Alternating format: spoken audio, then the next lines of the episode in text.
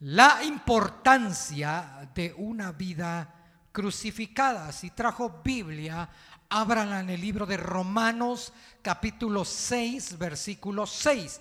Si usted no trajo Biblia, encienda su teléfono en la aplicación de la Biblia. Y si no trajo teléfono, que me parece muy raro, aparece en pantalla, ¿verdad?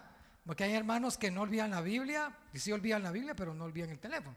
Entonces, pero yo sé que como usted tiene la aplicación de la Biblia en el teléfono, encienda su teléfono en Romanos 6.6 o aparece en pantalla. ¿Todos lo tienen? Dice así en el nombre del Padre, del Hijo y del Espíritu Santo. Sabiendo esto, atención, que nuestro viejo hombre fue crucificado juntamente con él. ¿Con quién? Con Cristo para que el cuerpo del pecado sea destruido a fin de que no sirvamos más al pecado. Vamos a leerlo ahora en la versión nueva traducción viviente que aparece ahí en pantalla. Dice así. Sabemos que nuestro antiguo, repita conmigo, diga antiguo. Muy bien. Sabemos que nuestro antiguo ser pecaminoso fue crucificado con Cristo para que el pecado perdiera su poder en nuestra vida. Ya no somos esclavos del pecado. Viene a mi memoria antes de comenzar a dar lo que el Señor puso en mi corazón Viene a mi memoria cuando Caín y Abel van a ofrecer el sacrificio. ¿Se recuerda esa parte de la historia? Y el Señor rechaza la ofrenda de el corazón de Caín y su ofrenda y acepta la de Abel. Caín se enoja con su hermano Abel a tal punto que usted sabe la historia, lo mata. Pero antes de que acontezca el asesinato, el Señor habla con, con Caín y le dice, ¿por qué se ha ensañado tu corazón? ¿Por qué estás molesto? Si hicieras lo bueno, no estarías así. Y luego le menciona estas palabras. Mira que el pecado está a la puerta. Mira que el pecado está a la puerta. Pero tú puedes dominarlo. El Señor le advierte a Caín antes de cometer el error le dice, tú lo puedes dominar. El día de ayer por la tarde, en un descanso que tuve, me puse a ver una película que me llamó mucho la atención. El nombre de la película es Mr. Brooks.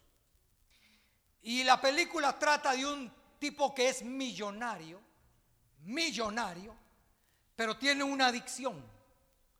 ¿Cuál es la adicción? Matar. Es adicto a matar.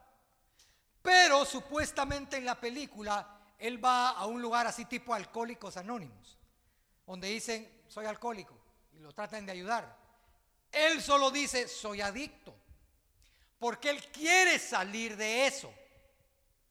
Quiere salir de eso, ya no quiere. Pero hay un personaje que se le aparece siempre a él y le dice, vos sabés lo que querés hacer hoy. Ya sabés lo que te gusta hacer. Así que hacelo. Y siempre está ahí. Siempre lo incita. Y él está hasta, hasta ahora en la película. Dios, ayúdame a hacer lo que no quiero hacer, dame fuerza para no hacerlo. Y siempre lo querés hacer, hombre, hacelo. Mira que te conviene si eso es lo que tenés adentro de vos. Y entonces lo convence y lo vuelve a hacer. Entonces cuando yo veo eso, lo comparo con, con el pecado hoy en día. Porque el pecado está a la puerta, el enemigo llega a tentarte, pero está en ti y en mí decir no. No me estoy dando a entender. Está en usted y en mí poder decir no a lo que el enemigo nos está ofreciendo. Porque te lo puede pintar bonito, pero al final es destructivo, desastroso. Entonces, el apóstol Pablo en la carta a los romanos dice, si ustedes dicen que son cristianos y aceptaron a Cristo, deben de saber que ya deberían de haber crucificado el pecado. Ya tuvieron que haber crucificado sus bajas pasiones. Si se dicen ser cristianos. Bueno, comienzo. Hoy en día podemos decir que son millones de cristianos alrededor del mundo. ¿Cuántos dan gloria a Dios por eso? Son millones, millones. Solo Guatemala, en la última estadística, tiene un 68% de habitantes que son cristianos evangélicos. ¿Cuántos Dios por eso? O sea, estamos hablando que de cada 10 personas que usted ve en la calle, 6 ya son cristianos. O sea, son bastantes. Yo, gracias a Dios, voy en la calle y escucho a alguna persona que va en el carro con música cristiana.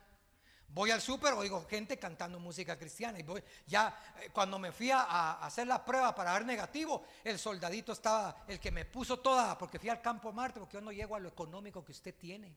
Su estatus económico, tengo que ir al campo Marte a hacerme mi prueba. Entonces, cuando fui a hacer la prueba, el soldadito que me apuntó tenía ahí, sumérgeme en el río. Y lo cantaba. Y yo le dije, ¿te gusta Jesús Adrián? Ni me contestó. Ni me contestó. Pero ahí estaba escuchando Jesús Adrián. Dije, bueno, hay un cristianito por ahí, un soldadito cristiano. Entonces, hay muchos cristianos hoy en día. Pero la pregunta es la siguiente.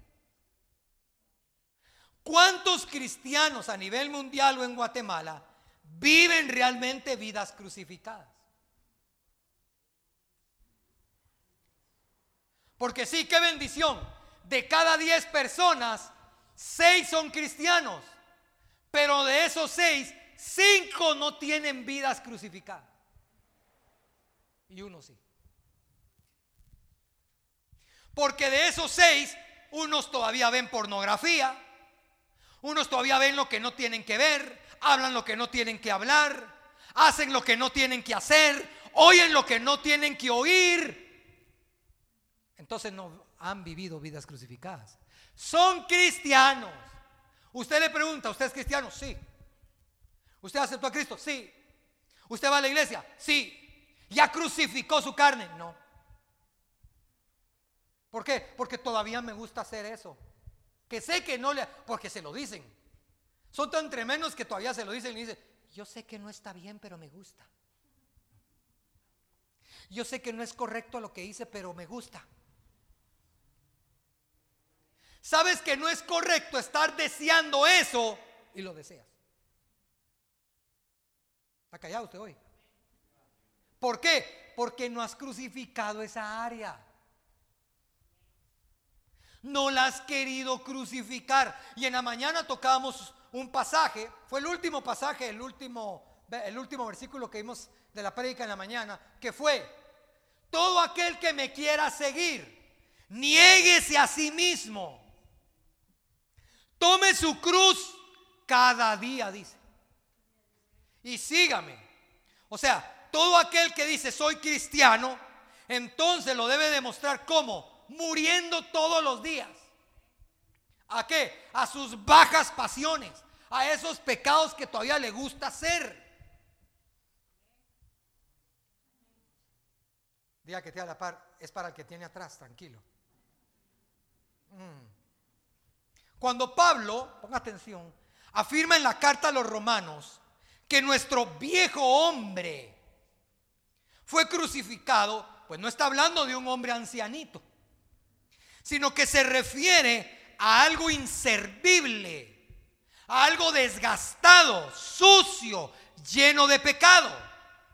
O sea, el viejo hombre representa el cuerpo de pecado que al ser crucificado ha sido anulado o muerto. Pregúntate, si yo todavía me gusta hacer eso que no le agrada a Dios, entonces seré que ya crucifiqué eso. Por ejemplo, si yo ya soy una mujer casada o un hombre casado y estoy deseando el hombre o la mujer que no es mi esposo o mi esposa, no he crucificado esa área. Me encanta esa área porque lo sigo haciendo. Pues, no nos vayamos tan gruesos. Pastor, no sea tan grueso a predicar. Bueno, si tú sigues amando el dinero más que las cosas de Dios, no has crucificado esa área. Pastor muy grueso, algo más livianito. Va, está bueno pues. Si tú sigues mintiendo, engañando, haciendo cosas a las espaldas de tus papás,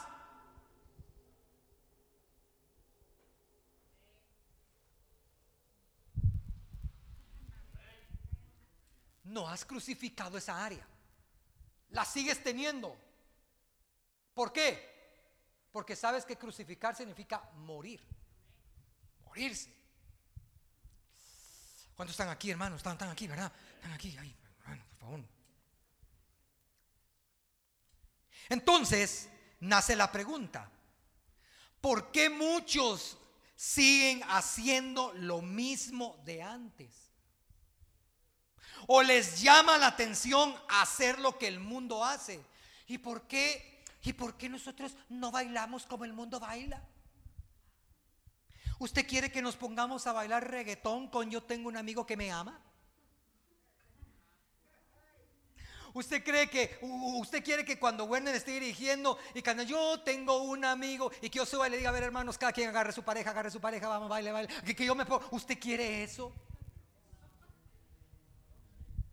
Porque la gente dentro de la iglesia dice, ¿y por qué no hacemos lo que allá hacen? Porque nosotros no somos de allá.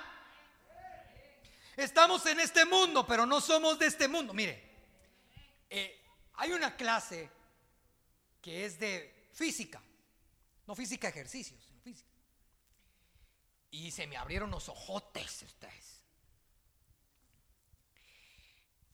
Voy a agarrar, ¿qué agarro? Voy a, voy a agarrar esto que está aquí esto redondito que está aquí. Mire. Esto redondo de acá, todo esto de aquí es el multiverso, no el universo. Multiverso. ¿Ya lo vio? ¿Lo ve? El multiverso. Bueno, este, voy a agarrar este pedacito de papel blanquito. Usted ve ese pedacito blanquito que sale de ahí. Esa es la Vía Láctea, donde está nuestro universo. ¿Lo logra ver, papelito? Ese es nuestro universo, no la Tierra, nuestro universo. ¿Dónde está la Tierra? No contesten ahorita, hermanos. ¿Dónde está la Tierra? Ah, bueno. ¿Dónde está usted? ¿Dónde? Entonces, por eso entendemos que el salmista David dijo, cuando veo los cielos y la tierra y todo lo que tú formaste, digo, ¿y qué es el hombre para que tengas de él memoria y te acuerdes de él? Porque entonces, hermano, le tengo una buena noticia. Sin Dios, usted y yo no somos nada. Te puedes creer que, ay, a mí me siguen todos los chavos. Ay, me siguen. No son nada sin Dios. Porque todos esos chavos que te siguen, cuando te mueras, ya no te van a seguir.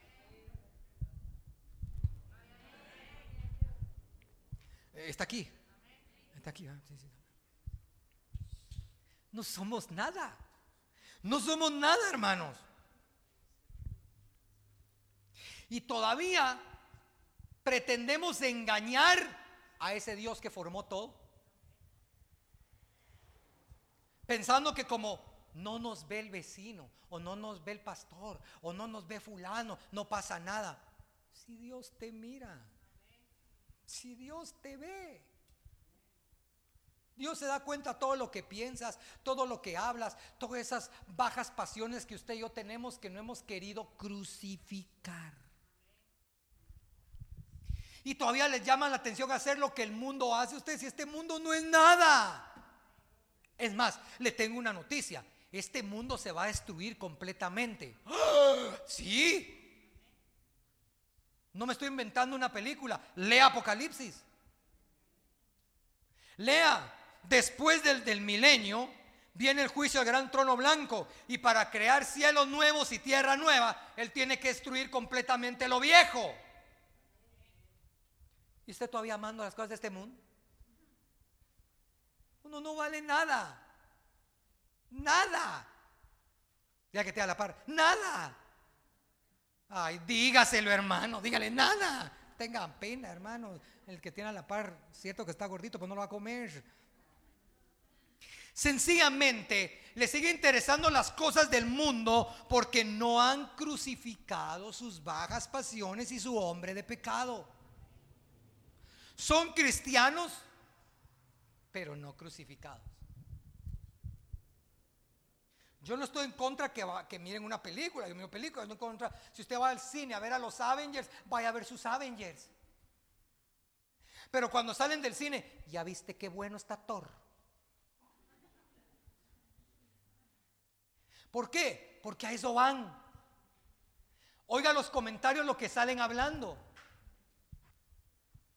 Oiga las conversaciones de la gente que no es cristiana. Escúchelas. Escúchelas. Y se va a dar cuenta. Lo triste es si un cristiano llega a hablar igual que ellos. Ese sí es triste, hermanos. Pablo en la carta de los Gálatas dice en Gálatas 2.20, con Cristo estoy qué? Léalo fuerte, con Cristo estoy qué? Y ya no vivo yo, entienda eso, ya no vivo yo. ¿Quién vive en ti? Cristo vive en mí, dice. Y lo que ahora, ahora, vivo en esta carne, lo vivo en la fe en el Hijo de Dios, el cual me amó y se entregó a sí mismo por quién? Por mí. Entonces leyó bien la parte donde dice, ya no vivo yo. ¿Lo leyó bien? Ya no vivo yo. Entonces, identificamos una vida crucificada cuando nuestra humildad, servicio, sencillez deja de pensar en sí misma y dejamos de pensar en nuestros propios requisitos. En la mañana les conté, perdón a los que estuvieron en la mañana si vuelvo a contar la historia. En la mañana yo les contaba acerca de mi hijo está recibiendo clases de inglés los sábados en la mañana en el IGA. Y este, este sábado que viene tiene una comprensión de lectura y les dejaron un libro. Y el profesor los puso a escoger el libro que ellos quisieran. Y el libro que él escogió eh, lleva como título en inglés, ya traducido al español, El árbol que da. Y mi hijo es muy susceptible. ¿En qué sentido? Si usted viene y le cuenta la historia de Jesús, cuando lo están crucificando y se la cuenta así como con pasión, mi hijo le va a llorar. Porque él es muy susceptible a eso. Si usted le cuenta la historia de José, ya cuando lo vendieron sus hermanos y se la cuenta así con pasión y todo, mi hijo le va a llorar porque así es él. Si usted le dice que su papá dejó ser guapo, va a llorar. Porque es susceptible. Entonces, viene mi hijo y empieza a leer la historia. Y yo empiezo a escucharlo. Empieza a leer en inglés y empieza a leerla. Y a mitad de la historia lo miro que estaba de quitarse las lágrimas ustedes. Y va a quitarse las lágrimas y yo casi ya lloraba también ustedes. Yo aguantándome, haciéndome el papá, hombrecito. Dale, papito, siga, siga. Siga leyendo. Y él y seguía leyendo y se cansó las lágrimas. ¿Y cómo era la historia? La historia cuenta que hay un árbol precioso y llega un niño. Y ese niño cuando ve al árbol, el árbol le habla y le dice, hola, ¿quieres jugar conmigo? ¿Quieres que seamos amigos? Y el niño, sí, subite a mis ramas, columpiate. Y el niño se sube, se columpia a las, a las ramas. ¿Quieres comer manzanas? Y los niños, el niño se comía la manzana en los árboles y jugaban. El niño hizo un corazón en el tronco que decía, el árbol y yo. Oh, lo puso así, ¿verdad? Y se hicieron muy amigos. Luego pasa el tiempo, se desaparece el niño y ya regresa así bien patojo como yo jovencito ustedes. Y cuando llega, así como de 19, 20 años, o sea, como yo.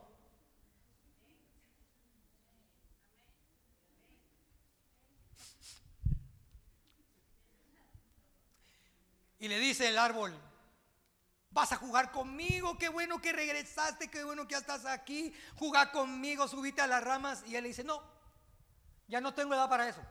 Yo lo que quiero es pisto, dijo. Yo lo que quiero es dinero, yo quiero hacer dinero ya no estoy para subir. Y el árbol dice, yo no te puedo dar dinero. Pues lo que necesito es dinero. Entonces viene el árbol y le dice, ¿sabes qué? Arráncame todas mis manzanas. Todas mis manzanas. Arráncalas.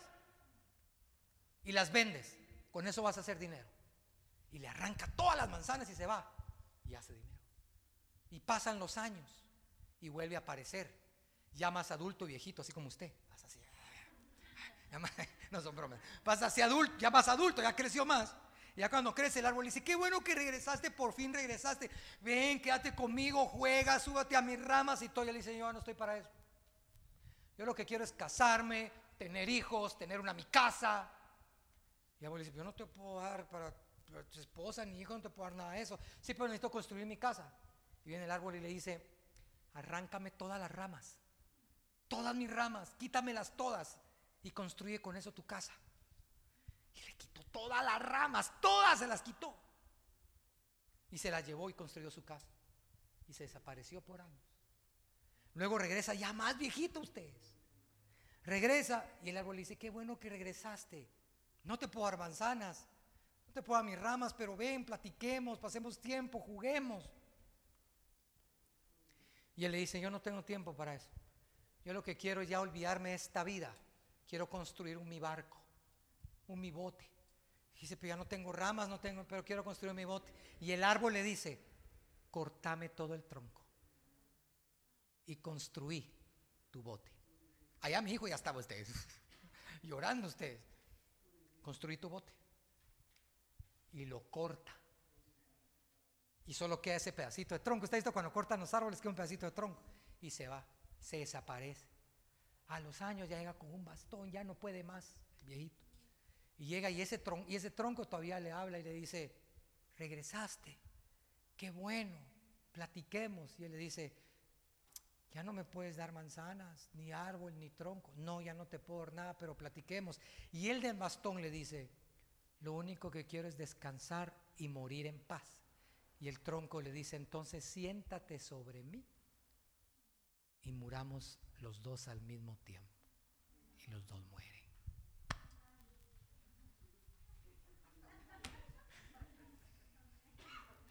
Historias de eso. Y entonces por eso se llama el árbol que siempre da. Y yo le decía a los hermanos en la mañana, nos falta ser árboles. Nosotros somos como el niño, el joven, el adulto. Queremos para nosotros. Es que quiero y dame, da, da, da. Y nos falta dar. Nos falta dar. Porque el árbol dio hasta lo último que pudo. Eso es tener una vida crucificada. Dar, renunciar a mi yo por seguir adelante. Diga que te da la paz, ya sé que ya lloras, pero aguantate el nudo, dígale, aguantate el nudo en la garganta. Hermanos, el asunto de la vida crucificada, lea conmigo, el asunto de la vida crucificada es sumamente importante para qué? Para la salud y el crecimiento de la iglesia. ¿Por qué, pastor? Porque donde hay vidas crucificadas, no hay orgullo, no hay chismes, no hay discordias y mucho menos hay pecados que afecten la iglesia. Por eso las vidas crucificadas traen salud a la congregación. Cuando no hay vidas crucificadas dentro de las congregaciones, hay congregaciones enfermas. Porque todavía, por eso Pablo cuando llega a cada congregación dice, yo venía con ustedes a darles lo que acabo de ver allá arriba, la revelación, y me encuentro que entre ustedes todavía hay chismes, murmuraciones, discordias, pleitos. ¿Para qué les voy a dar lo que vi allá arriba? Ustedes están en la carne, les dijo. Así se los dijo Pablo. Voy a tener que darles leche como niños recién nacidos porque les traía un puyazo asado con tortillas y guacamole y ustedes me resultan con que son niños todavía. Pablo era grueso. Decía a los hermanos de que, que Pablo está predicando en una casa, lo invitaron a predicar, se llenó la casa y sube un varón, ustedes, se sube a la ventana para escuchar la prédica y en la ventana escuchando la prédica está así, miren.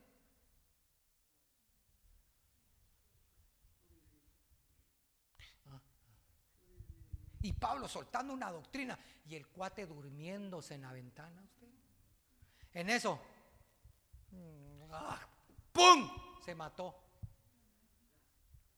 Se murió por dormirse en el culto.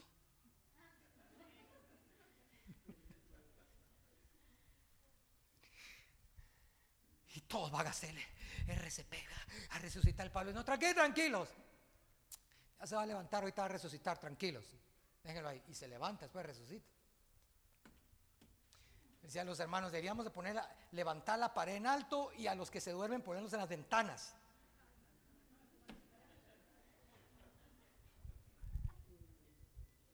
Necesitamos crucificar. Pastor, es que todavía me gusta fumar, crucifica esa área. Todavía me gusta tomar crucificar. Todavía hablo malas palabras. ¿Por qué no has querido crucificar eso? ¿Mm? ¿Por qué no has querido crucificar eso?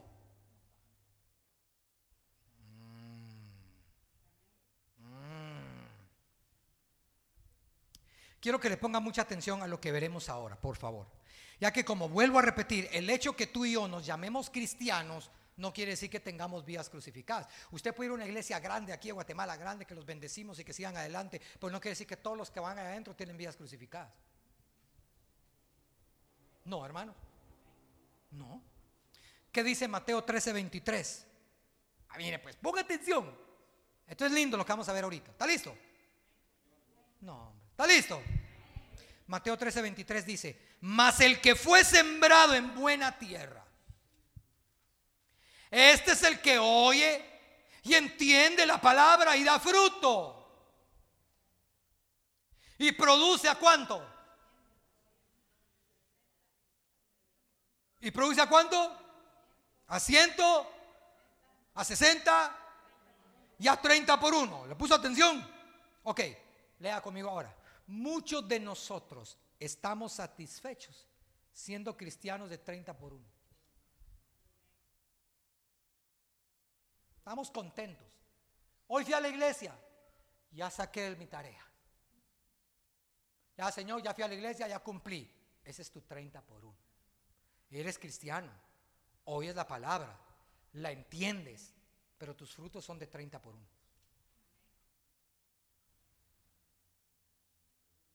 Pero el deseo de nuestro Señor es que continuemos hasta llegar a ser cristianos de ciento por uno. ¿Qué es lo que no te deja ser de ciento por uno y que te hace que conformarte con ser de 30 por uno? Sencillamente que no has querido crucificar lo que tú sabes que no le agrada a Dios y eso no te deja dar o vivir una vida de ciento por uno. Vas a doblar tus rodillas. Hoy voy a orar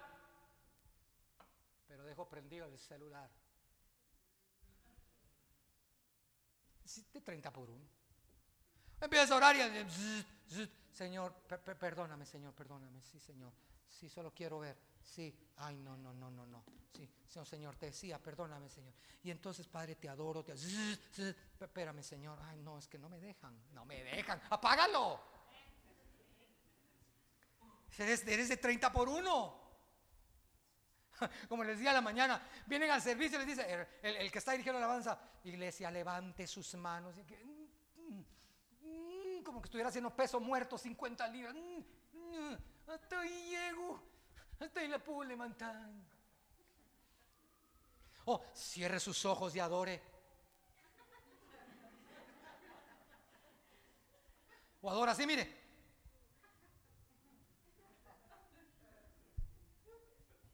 De 30 por 1. Puros de 30 por 1. ¿Por qué? Porque como no has querido crucificar lo que a Dios no le agrada, no puedes convertirte en cristiano de ciento por uno.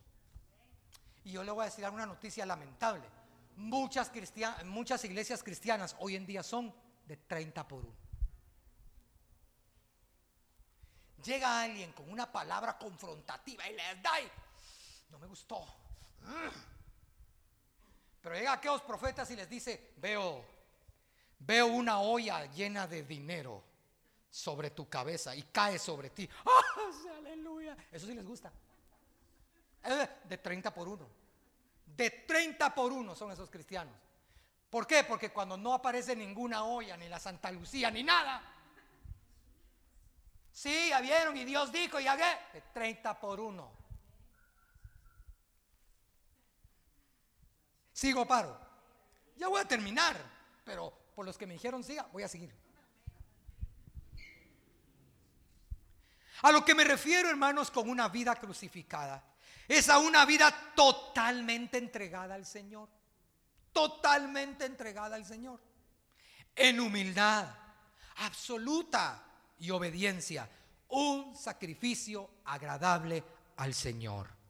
Por eso Jesús dijo estas palabras. Cualquiera que quiera ser mi discípulo, niéguese a sí mismo, tome su cruz y, sígame. Ese mismo pasaje lo vamos a leer en la traducción lenguaje actual, porque me gustó, fíjese. Lucas 9:23, aparece en pantalla la traducción lenguaje actual. Dice, después Jesús les dijo a todos los que estaban allí, mire cómo les dice, si alguno quiere ser mi discípulo, tiene que olvidarse de hacer lo que quiera. Sigo. Tiene que estar dispuesto a morir y hacer lo que yo mando. Otra vez, para que el hígado vuelva a su lugar. Si alguno quiere ser mi discípulo, tiene que olvidarse de hacer lo que quiera.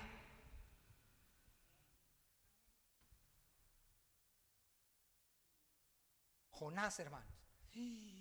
Jonás. ¿Cuántos saben la historia de Jonás, el de la Biblia? ¿Cuántos saben la historia de Jonás? Levánteme la mano. El que se lo tragó un gran pez, pues, a ver ya. Ah, ay, sí, el pez, sí, sí. No se acordan de Jonás. Ah, sí, cuando dijo pez, sí. Jonás le dijo, el Señor le dijo a Jonás, vamos a... tranquilos, hermanos, tranquilos. Jonás, el Señor le dice a Jonás, Jonás, vamos a ponerlo en, el tiempo actual, en el actual. Vas a ir a Cayalá. ¿Quién más está predicando, hermanos? ¿Quién más predica por ahí?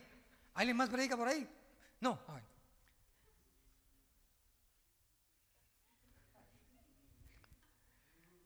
Vas a ir a Cayalá. No, no vas a ir a Cayalá, vas a ir a la limonada. Sin menospreciar la limonada, porque tengo amigos en la limonada. Vas a la limonada a predicar. Y Jonás dijo: No, yo me voy a Cayalá Limonada muy grueso. Ahí puyan con tortilla tiesa. Ahí puyan. No, ahí no, no me voy. Dijo, pues vas, dijo el Señor. Y no fue. Y desobedeció. Hizo lo que él quería. Usted ya sabe la historia. Vino un pez, se lo tragó, estuvo tres días adentro del pez. Yo creo que hasta descendió al Seol y todo. Pidió, clamó y el Señor lo saca. Todo lo que pasa. ¿Cuál era la misión? Vas a ir a decirle al pueblo que lo voy a destruir. Porque no quieren convertirse. Va Jonás y cuando está a punto de hablarle al pueblo, decirle, el Señor el Señor le dice, espera, vas a decirles que si se arrepienten yo los perdono. Se puso Jonás así, mire. ¡Ah! Para eso me hiciste pasar todo eso. Adentro de un pez, me hiciste hacer todo eso, para que a la hora de la hora los perdonabas. Ya sabía que tú eras un Dios de misericordia. Me voy. Y se fue abajo de un árbol a tener sombra. No quiero saber nada. Y la agarra contra Dios. Y del árbol baja un gusanito.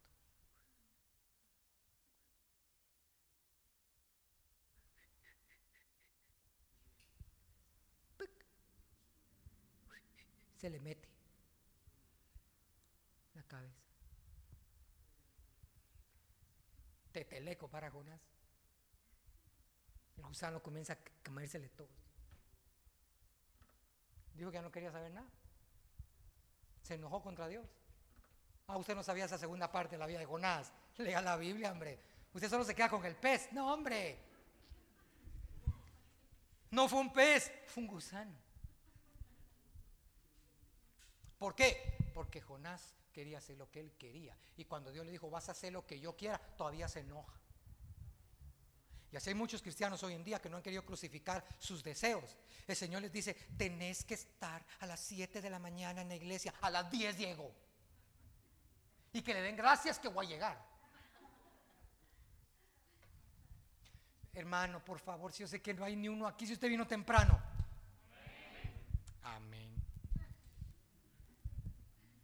Entonces, al leer este pasaje, ya estoy terminando. Pregunto, ¿realmente todos los que van a una congregación están viviendo vidas crucificadas. ¿Usted qué dice? ¿Usted qué dice? Porque imagínense que tuviéramos una iglesia de 12.500 miembros. Uf, gloria a Dios, vea ustedes. Como un varón hoy en la mañana tuvo una visión en pleno servicio. Vio que había unas puertas preciosas aquí en la iglesia y que entraba gente con vestiduras sucias. Entraban a la puerta y cuando salían venían salían con vestiduras bien limpias. ¿Qué piensa de eso, pastor? Que Dios va a traer mucha gente para ser restaurada en este lugar en el último tiempo. Yo creo eso en el nombre de Jesús. Pero ¿de qué me sirve tener una iglesia de 12.500 y solo 500 viven vidas crucificadas? Y los otros 12.000 son emocionalistas.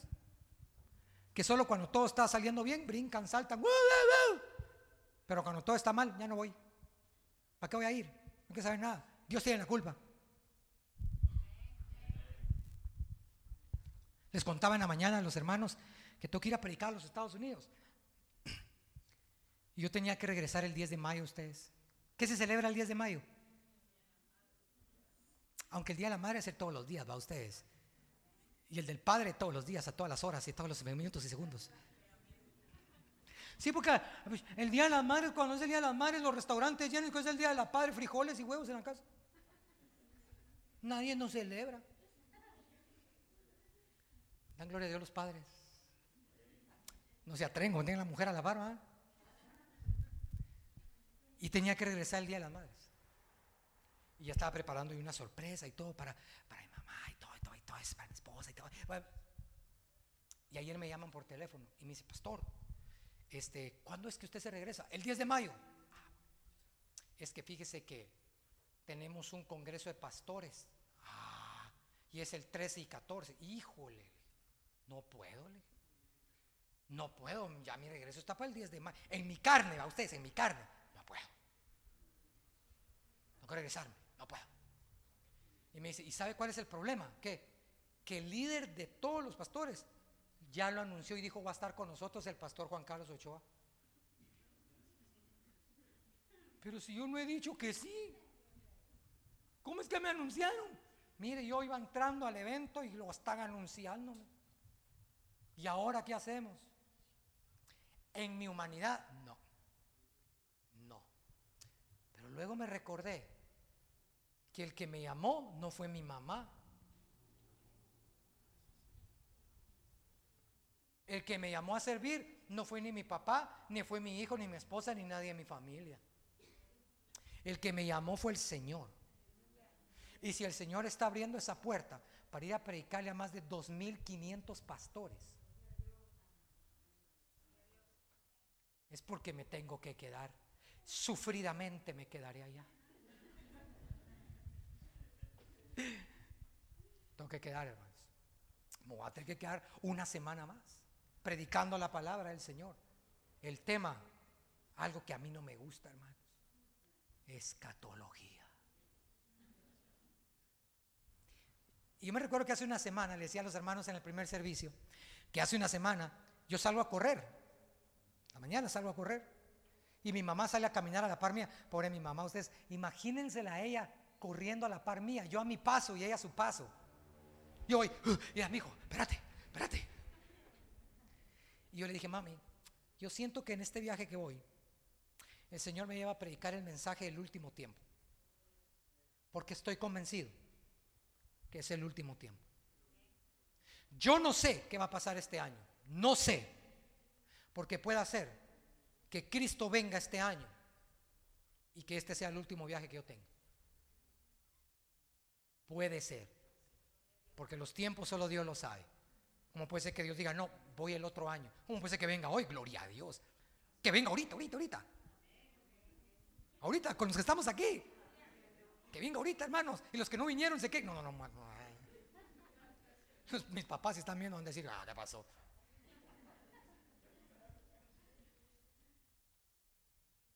No sé qué, el Señor va a hacer, pero algo estoy seguro. La iglesia que se va, que se va a ir en arrebatamiento, es la iglesia que ha crucificado lo que a Dios no le agrada. Definitivamente.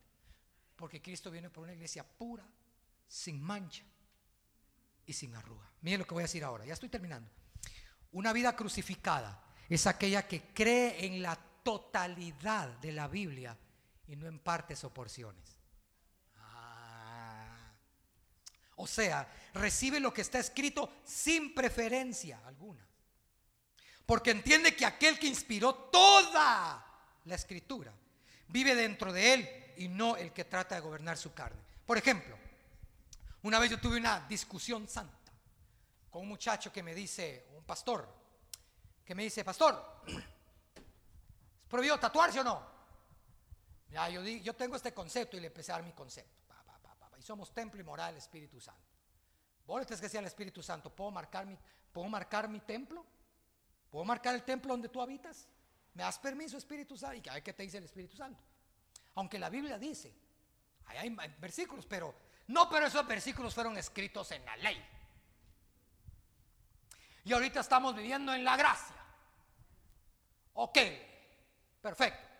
Me vas a hacer el favor de dejar de estar diciendo, Jehová es mi pastor y nada te faltará. ¿Y por qué? Porque ese también fue escrito en la ley.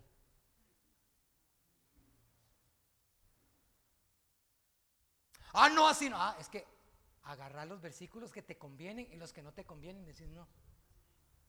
Y el que ha crucificado su vida cree en la totalidad de la palabra, no solo en algunas partes. Si dice Jehová mi pastor y nada me faltará, pero también sé que aunque ande en valle de sombra y de muerte, es porque van a haber momentos donde nada nos va a faltar, como van a haber momentos que nos va a tocar pasar por valles de sombra y de muerte, pero Dios nos va a sacar adelante. Creemos, entonces si creemos en la totalidad de su palabra, yo creo en el pasaje donde dice con voz de mando, con voz de arcángel y con trompeta de Dios descenderá del cielo y los muertos en Cristo resucitarán primero y luego los que hayamos quedado, los que vencimos el COVID y no nos mató, seremos transformados y llevados en las nubes. Entonces yo creo en el arrebatamiento de la iglesia. La iglesia no pasa la tribulación, nosotros nos vamos antes de la tribulación, hermano. Y yo creo esa palabra. Yo la creo con todo mi corazón creer por pedacitos. ¿Qué es eso? Entonces yo no he crucificado porque entonces estoy, estoy creyendo a lo que yo pienso, a mi orgullo, y me encierro en eso. Yo creo en la totalidad de la palabra de Dios. Quiero que recuerde siempre esto. El cristiano que no vive una vida crucificada está interesado más en las etiquetas humanas. A ver qué dice la gente de él. Está interesado.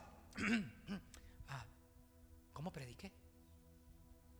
Y anda preguntando, ¿cómo, me viste? ¿Cómo me viste? ¿Prediqué bonito no? ¿Viste cuando prediqué y moví el pañuelo así?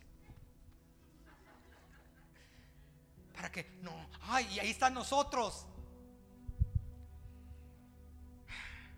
¿Cómo podíamos llamarles ustedes? En Colombia le dicen lambones. Aquí le decimos culebras. Y le dice, ay, sí, cuando hiciste el brazo en sí, yo sentí como un viento sobre mí. Por eso Pablo les dice, alabadores de hombres, seguidores de hombres. Y ahí estás interesado. ¿Y, cómo me diste? ¿Y cómo hice? Y vea que, hermano, olvídate de las etiquetas humanas. Renuncia a estar pensando en cómo lo hiciste. Mejor dale gracias a Dios que Dios te usó que Dios te revela las cosas, que tienes un privilegio para servirle.